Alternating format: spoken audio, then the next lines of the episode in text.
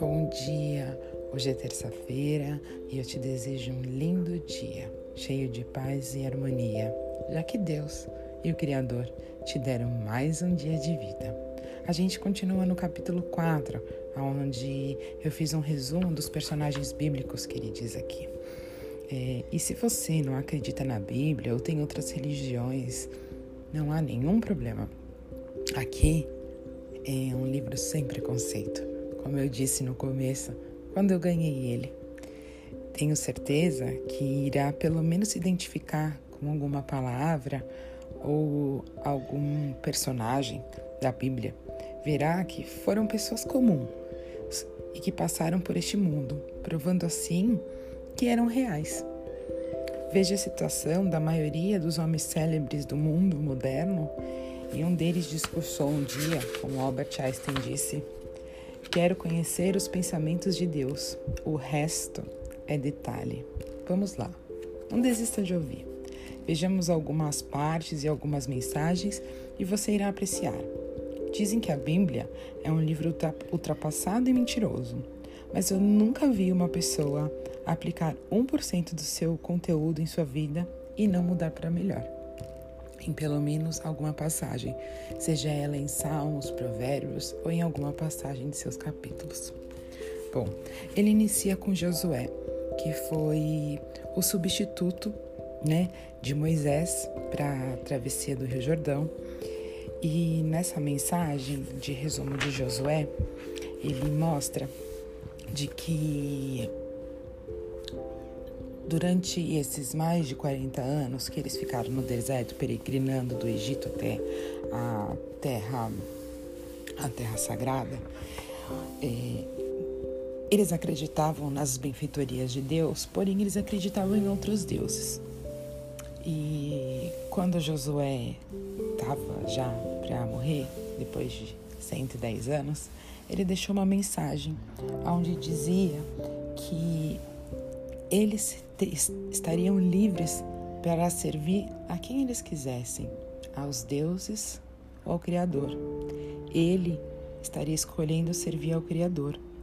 E a mensagem que ele deixa é de ordenar que as pessoas fizessem apenas o que tinha de vontade sobre o livre-arbítrio e não sobre as leis que ali habitavam em Israel.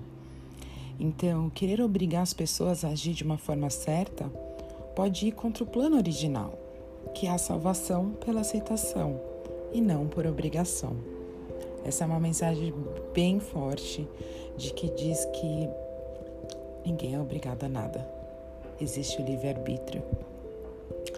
O segundo pula para Davi. Foi um dos maiores reis de Israel. Davi, sem dúvida, foi um dos homens mais pacientes da história. Quando Samuel se tornou rei e tentou matar Davi por um bom tempo, Davi foi obrigado a abandonar sua família e fugir. Sofreu por muito tempo, se abrigou em países inimigos, e quando roubaram seus pertences, as mulheres e as crianças, e ele conseguiu recapitular, recapturá-los, é, Davi escreveu uma mensagem num Salmo 109, que diz assim: Eu te louvo, ó Deus, não fiques assim silencioso.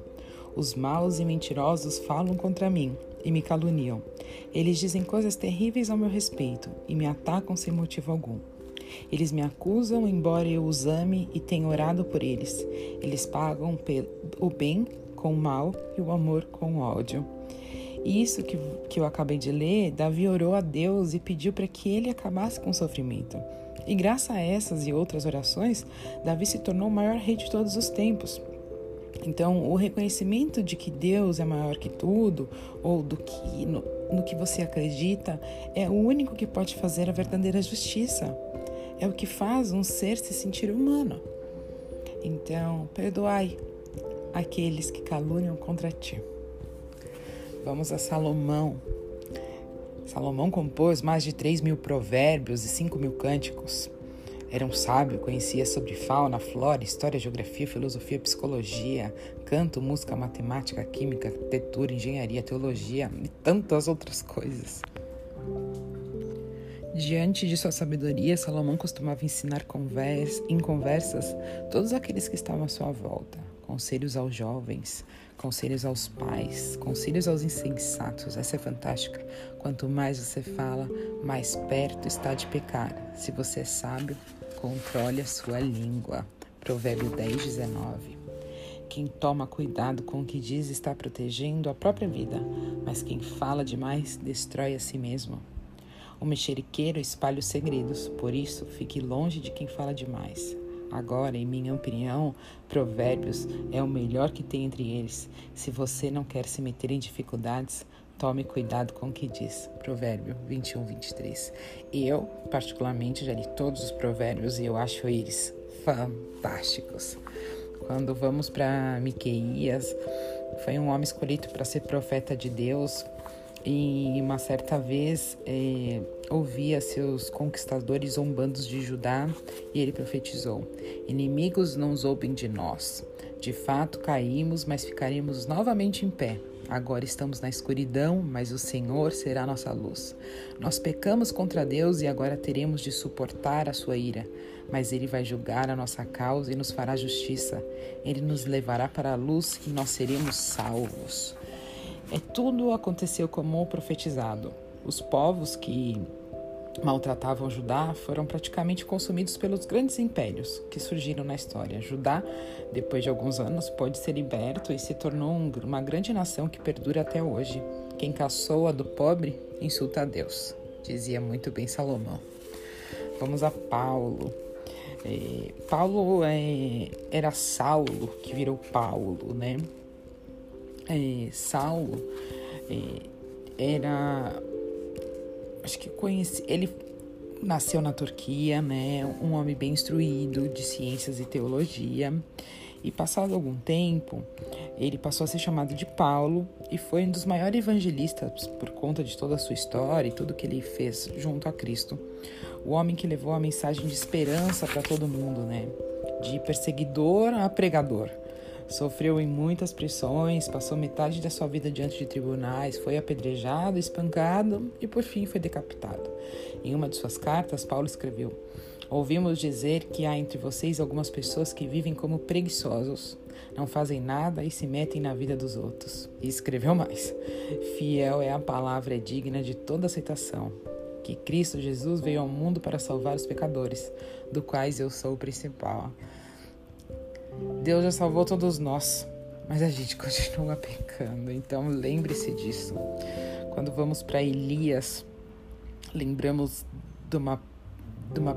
Ele foi tão pretensioso numa parte que diz assim, ó.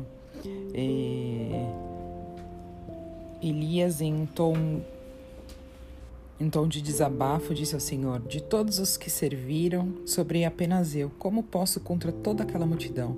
Deus responde: não seja tão pretensioso. Saiba que separei sete mil homens que não dobraram seus joelhos a Baal e nem um outro Deus. Às vezes pensamos que os únicos que tentam ou fazem as coisas certas somos nós. Dizemos que ninguém presta e que todos são corruptos. Julgamos as pessoas como se fossem todo mundo. Esquecemos que Deus sempre separou o seu povo e sempre separar. Se você acha que ninguém presta, saiba que você é ninguém. E vamos ao último, que é Gideão.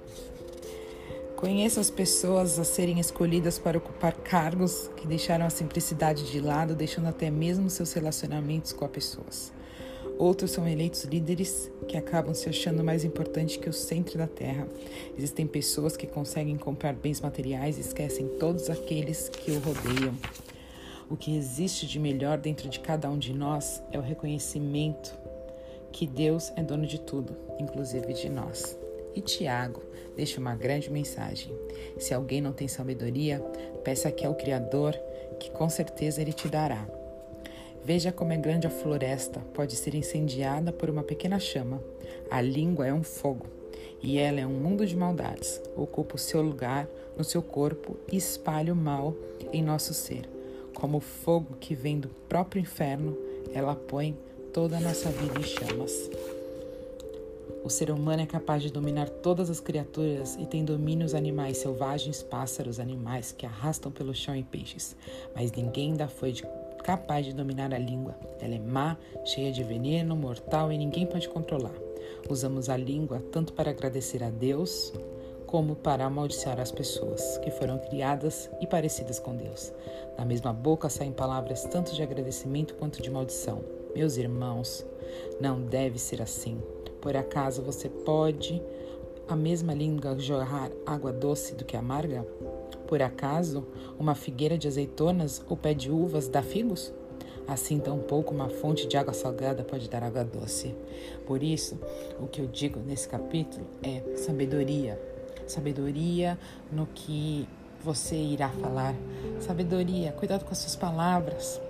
Cuidado para não magoar os outros. Não julgue sem saber, sem conhecer. Eu te desejo um lindo dia, cheio de luz e esperança. E mais tarde a gente volta com o que é crítica? Voltamos à crítica novamente. Um grande beijo.